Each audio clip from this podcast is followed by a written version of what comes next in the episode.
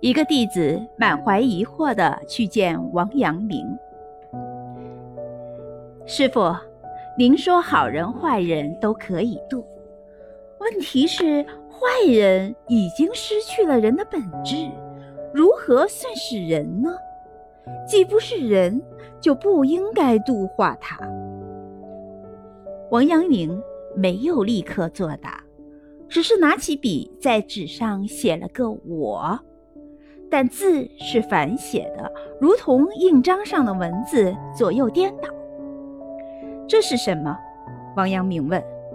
这是个字，但是写反了。什么字呢？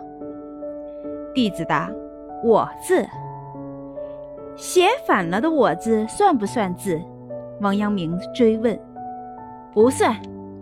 既然不算，你为什么说它是个“我”字？算。弟子立刻改口。既算是个字。你为什么又说它是反了呢？弟子怔住了，不知怎样作答。正字是字，反字也是字。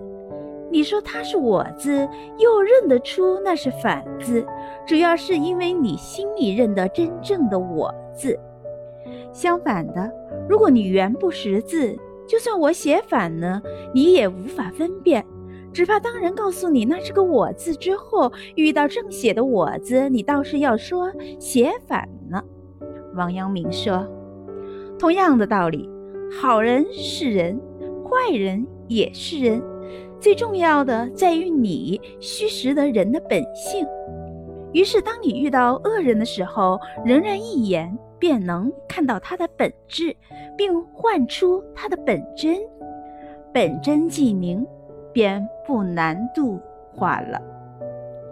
王阳明的意思再明白不过，在这个世界上，佛与众生没有任何差别，每个人都是佛，每个佛也都是最平凡的人。一个人只要体悟到般若的智慧，就和佛了无差别了。因此，如果要去渡人，当然也要渡坏人。如果这世上都是好人，还需要你渡什么呢？